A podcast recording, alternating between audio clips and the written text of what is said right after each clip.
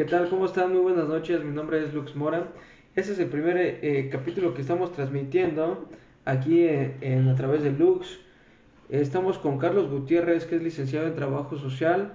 ¿Y cómo estás, Carlos? Buenas noches. Hola, buenas noches, Lux. Muy bien, gracias. Gracias por invitarme a, a tu programa.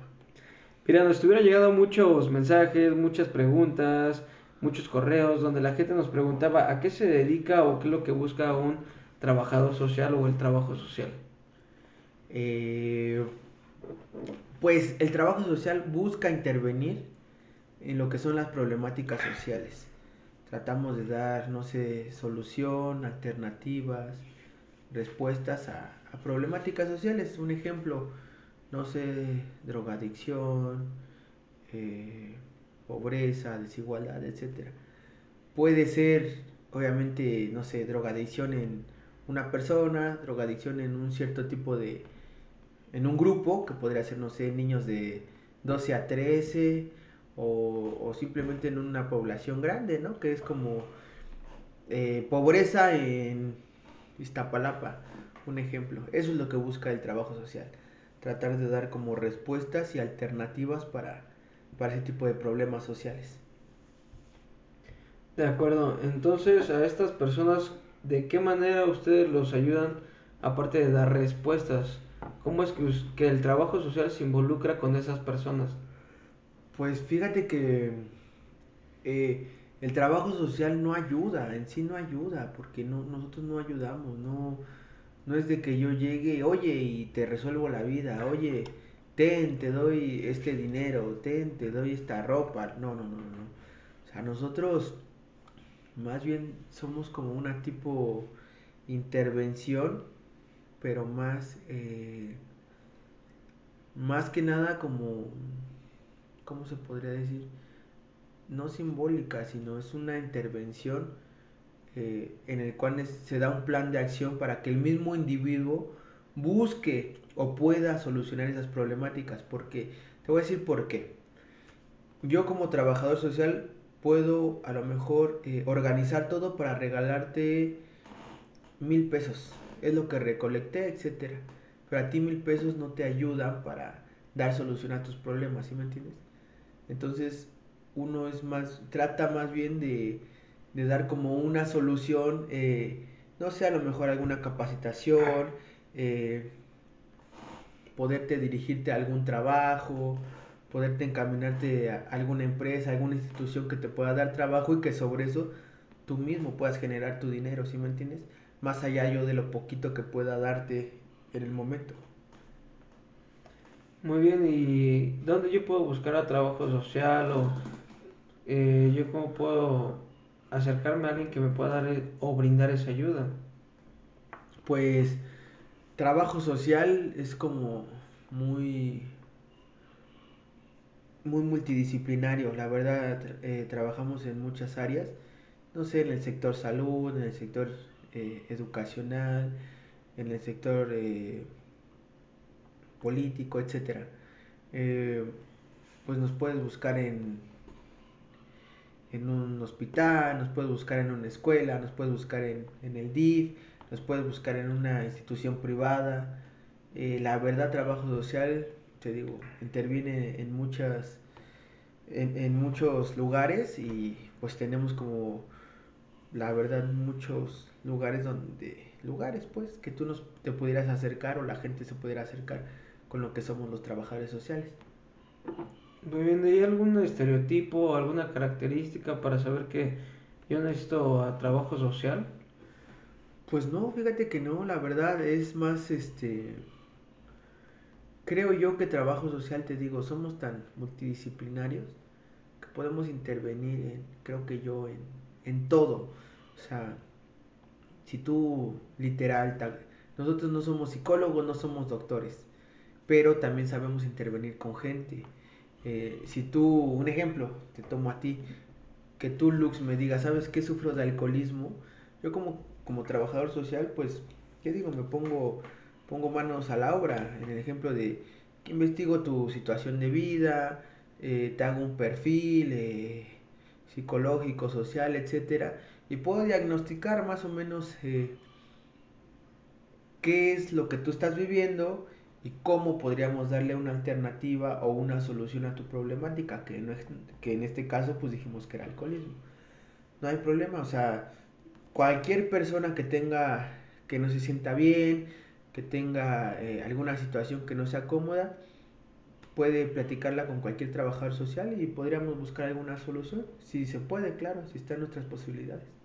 Entonces, a lo que te refieres con intervenir no solo es, oye, bueno, voy a impedir que te suicides o que seas alcohólico o que seas drogadicto. A lo que tú te refieres es que tú buscas el inicio y el historial de la persona, ¿no? ¿Por qué eres así? ¿Por qué tienes estas acciones? O sea, te metes que desde la infancia como trabajador social investigas la infancia o cómo es que tú puedes y este determinar o intervenir una situación de X persona o de X grupo. Pues mmm, sí, exactamente, o sea, es saber el contexto en el que se desarrolló familia, escuela, colonia, eh, nivel socioeconómico, etcétera. Es que todo eso determina eh, pues el crecimiento de obviamente de un niño, adolescente, hasta llegar a ser adulto. Eh, la historia de vida es muy importante, es prácticamente, te digo, lo que marca es el eje, las bases de cualquier adulto.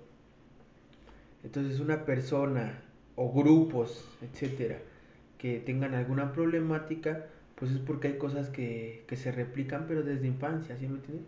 Si, si en la colonia, eh, en una colonia de Iztapalapa hay mucha drogadicción, pues tú te vas a hacer una investigación, te vas a dar cuenta que hay mucha desigualdad, hay mucha ignorancia, hay poco índice de, de gente que estudia, hay poco, es gente de bajos recursos, etcétera.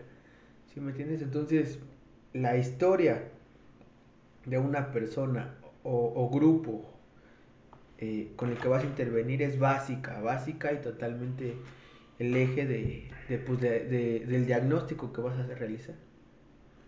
Muy bien, del lado de trabajo social, ¿cómo pueden definir lo que es repetir patrones? Mm, pues lo mismo digo, yo creo que es de historia de vida. Es difícil el romper patrones. Imagina, te pongo un ejemplo y, te digo, lo ejemplifico para que pues sea como más fácil de digerir porque te imagino una persona que toda la vida la, la violentaron, su papá le pegaba, su, su mamá le pegaba. Él cuando tenga eh, un hijo o hija, pues va a pegarle porque es lo que aprendió romper patrones es difícil, sobre todo si, si eres una persona, lamentablemente suena mal, pero de, gente de bajos recursos, gente que no tuvo acceso a una educación, etc. Eh, predispone mucho a que pues, no salgan de su zona de confort, etc. Entonces, yo creo que la gente que no rompe patrones, pues es gente que tiene muchas carencias. En cambio, no sé, hay mucha gente, la gente que puede romper un patrón, pues es porque tuvieron acceso a, algo que los hizo despertar, algo que los hizo cuestionarse, algo que los hizo decir, sabes que ya basta, ¿sí me entiendes? Eh, pero es difícil, la, mayoría de veces no se cumple. Entonces, si yo no logro romper el patrón que tengo, ya sea cual sea, no puedo tener alguna relación ya sea un amigo, alguna relación sentimental, alguna relación grupal, un equipo, lo que sea.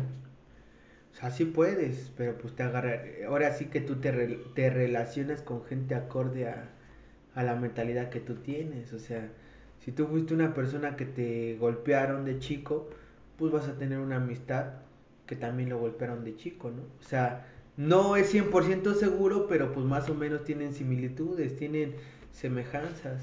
Con tu pareja va a ser lo mismo. O sea, una persona que una persona que te digo que sufrió violencia, si la mujer sufrió violencia, pues va a buscar un hombre violento porque su papá la violentaba, ¿no? O sea, no es que no puedan, obviamente todos tienen amigos, todos tienen pareja, simplemente eh, en el nivel mental y social en el que tú estés es la gente que te va a llegar en ese momento y con la que te vas a rodear. Con la gente que me va a rodear. Muy bien. Entonces, eh, para evitar esto, puede haber algún cambio, algún instructivo para decir, bueno, yo estoy por el mal camino, pero quiero ah, rehacer o hacer otra vez mi vida y darle como un seguimiento, ¿no? Porque pues yo creo que normal no es nadie y todos somos diferentes, ¿no? Pues sí, sí, sí, claro, tienes razón. Mm, obviamente todos somos diferentes y pues que es normal, ¿no? Sería como muy cerrado o muy ignorante de, parte de uno decir esto es normal. Más bien es como la mayoría, ¿no? Eh, sería decir esto es como la mayoría, pero eso no significa que, que sea lo correcto, ¿no? Más bien es lo, lo, lo, que, la, lo que la mayoría de la gente hace. Eh, yo creo y pienso que para tú decir que tienes un problema, para decir que tienes como una problemática o demás, eh, pues es como sentirte cómodo, sentirte en paz, ¿no? Y sobre todo que, que pues no dañes a, a, la demás gente porque pues tú no puedes eh, decir a mí me encanta matar gente, ¿no? Pues ahí dirías, no te pases, pues no, ¿cómo crees, no? O sea, tienes que ser feliz, tener tranquilidad, pero en el hecho de que simplemente no dañes a otros, que también otros nos incomoden, que otros nos lastimes, etc. Si ya no cumples con eso, ahí sí tienes una problemática. Ahí sí te puedes acercar a, trabajadores sociales, psicólogos, etc.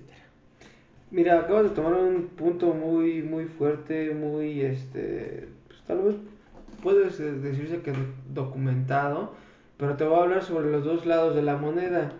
Del lado de Estados Unidos, tenemos al mayor número de asesinos seriales. Del lado de los orientales tenemos el mayor número de suicidios. Entonces, eh, ¿tú cómo puedes clasificar a una persona asiática? No me quiero meter chinos, japoneses, no, solo quiero decir asiáticos. Muy bien, para generalizarlos o agruparlos en un, en un solo lado. Estas personas son muy constantes, son muy organizadas, tienen una cultura muy diferente a lo que es un mexicano. O sea, hago esta, diferencia o tal vez esta comparación. ¿Por qué? Porque es un lado con otro, un polo a otro polo, muy distinto. Muy bien. Y del lado de Estados Unidos, pues realmente tienen mucho acceso a las armas. O sea, es más fácil comprarte un arma que comprarte cualquier cosa, quiero creerlo de ese lado. Nunca he ido a Estados Unidos, no conozco la situación de Estados Unidos, no tengo algún familiar de ese lado, pero lo que tengo entendido es que es más fácil adquirir algún artículo que tenga fuego, que puedas disparar, que cualquier otra cosa. Entonces, de ese lado se causa o brota más los asesinos seriales. Con lo que dijiste, pues clasificar a ese tipo de personas o las razones que tienen para hacer las cosas, ¿por qué? Porque de un lado son muy correctos y le dan seguimiento a las cosas y del otro lado tienen, puede decir que es el, poder, pero con ese poder se vuelven locos y hacen sus cosas, ¿no? Entonces, del lado del mexicano podemos decir que es una persona que no tiene constancia, que es muy conchuda y que no le da seguimiento y tiene sus propios problemas como país, como gobierno en todos lados hay problemas, ¿no? Entonces, tú, tú, este, esto del trabajo social lo proyectas con que esto se ve grupalmente o individualmente o de los dos lados? Pues yo digo que, claro, obviamente primero es algo individual, pero pues es consecuencia de lo grupal, porque tú imaginas, ponte a pensar, eh, te digo, los orientales viven bajo muchísima presión, es muchas sus jornadas de trabajo, es mucho el estigma social de, de que si llegas temprano, de que si cuánto trabajas, de tu productividad, etcétera. Es una presión horrible, por eso hay tanta tasa de suicidios allá. Eh, te vienes a Estados Unidos, pues desde chavitos se separan de, de su núcleo familiar, se van a las universidades y se van a otro estado y desde ahí pues ya no vuelven a ver a sus padres, es muy que los ven en Navidad, que los ven en Año Nuevo, a lo mejor en un cumpleaños, pero pues cuánto los ven, o sea, cumples eh, allá, entras a la universidad y totalmente es un, es, es separarte de tu familia. Por eso hay tanta violencia, por eso hay tanto asesino serial, por eso hay tanta matanza, por eso hay tanta agresividad. Creo yo que es una pérdida de valores. Aquí en México se quejan mucho de que somos familias nucleares, pero pues no tenemos las matanzas y la violencia que, hay en Estados Unidos. Entonces el, ser una familia nuclear el ser una familia muégano tampoco es tan malo hasta cierto punto, porque no tenemos ese tipo de problemáticas. No sé, creo yo que es como todo ese tipo de problemáticas de cada país es muy acorde a, a lo que viven, a su cultura. Mm, la verdad es, es algo muy específico de cada región. Muy bien. Eh, bueno, Carlos Gutiérrez, licenciado en Trabajo Social. Me, me dio gusto hablar contigo, pero quisiera cambiar de tema, ya que nos hablaste un poco de, de todo esto, pero tú, tú ejerces este oficio, tú te dedicas a esto, tú ayudas a la gente o realmente qué es lo que haces. Pues fíjate que por el momento no, no estoy ejerciendo lo que es mi carrera, estoy dedicándome al comercio. Eh, te voy a decir algo y te lo digo así tal cual. Lamentablemente la carrera de trabajo social es una carrera muy, muy poco apreciada, muy poco valorada. Eh, pregúntale a la gente, tú mismo chécalo. Y la ¿qué es trabajo social? Ah, es la prefecta de la secundaria. Ah, es la que me hace los este los diagnósticos de los estudios socioeconómicos, perdón, en los hospitales. Eh, mi carrera la reducen mucho a, a cosas como muy no malas, pero muy muy específicas. Eh, en cambio, trabajo social es una carrera muy multidisciplinaria eh, que puede intervenir en todas las ramas. Podemos intervenir en el sector social, en el sector, en el sector este, eh, de educación, en el sector político, etcétera. De hecho, hay trabajadores sociales que son políticos. Virginia Jaramillo fue delegada de la delegación Cuauhtémoc, que descansa en paz la, la señora eh, Batres, que es este jefe de jefe de del partido Morena, o sea, tenemos mucho por donde poder explotar la carrera, pero lamentablemente creo yo que no tiene el apoyo o el aprecio suficiente para pues, poderla ejercer de la manera correcta. Muy bien, entonces actualmente eres comerciante, no ejerces la carrera, eh, todavía te mantienes informado, pero nos gustaría más conocer la persona de Carlos Gutiérrez. Eh, tienes tu criterio, como cada persona, eh, no es igual al de los demás. Quisiera saber, tú qué es lo que tienes de metas o proyectos a futuro, vas a ejercer tu carrera, qué es lo que tienes en puerta, qué es lo que vas a hacer. Pues, mira, a, corto plazo la verdad es sobrevivir esta pandemia que, que no nada más es a nivel México, es a nivel mundial. A corto plazo tengo eh, pues sacar adelante mi negocio, que es por el momento lo que con lo que me mantengo, que es mi ingreso, el poder pues, subsistir, porque te digo, cuánta gente no se ha ido a la quiebra, cuánta gente no se ha dedicado a otras cosas, etcétera. Y pues a largo plazo, la verdad es, mm, tengo un proyecto de música en el que yo eh, pues estoy en una agrupación. Eh, a largo plazo pues ya también ya es tener, ya comprarme algo para mí, de, no sé, un departamento, una casa, etcétera. Pues esos son como mis proyectos a largo plazo por el momento.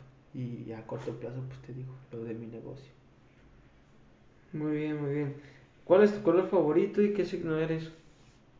Soy Capricornio y mi color favorito creo yo que es el negro. ¿Película y canción favoritas? Mm, mi película favorita es Gladiador y mi canción favorita ahorita, por el momento que estoy escuchando mucho, es la de Raúl Alejandro, eh, Sexo Virtual.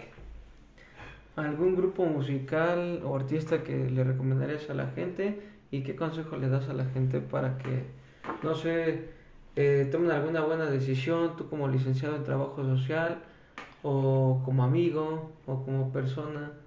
¿Qué le recomendarías a la gente también? Eh,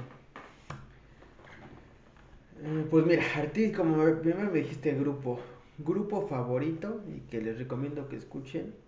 A mí me gusta mucho Aventura Romeo Santos.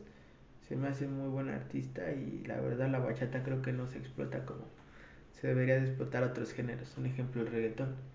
Y pues un buen consejo, creo yo, eh, que va muy pegado a la psicología.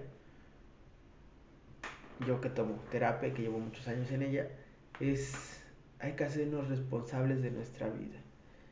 Si, si hay algo que no nos guste, hay que hacer nuestra parte para cambiarlo. Si estamos mal económicamente, pues hay que echarle más ganas al trabajo. Si tenemos una novia o un novio tóxico, lamentablemente hay que forjarnos y agarrarnos el pantalón para terminar con esa relación tóxica. Hacerse cargo de, de su vida cada quien y forjarse un futuro. Ese es mi mayor consejo, que aunque duela, aunque dé miedo, aunque a veces se crea imposible, no rendirnos y, y, siempre hacer nuestra parte, que no quede en uno. Ese es mi, creo yo, mi mayor consejo. De acuerdo, de acuerdo, Carlos. Carlos Gutiérrez, muchas gracias por participar aquí en este primer capítulo. Mi nombre es Lux Mora, nos pueden seguir en las redes sociales como Lux Mora. ¿Y cómo te pueden buscar a ti, Carlos? Eh, yo estoy como Carlos Gutiérrez en todas mis redes sociales, Facebook, Instagram. Carlos Gutiérrez García, Facebook, Instagram, TikTok, eh, etcétera. Cualquier red estoy así y pues muchas gracias por invitarme, Lux, fue un placer. Muchas gracias, nos estamos viendo 24/7.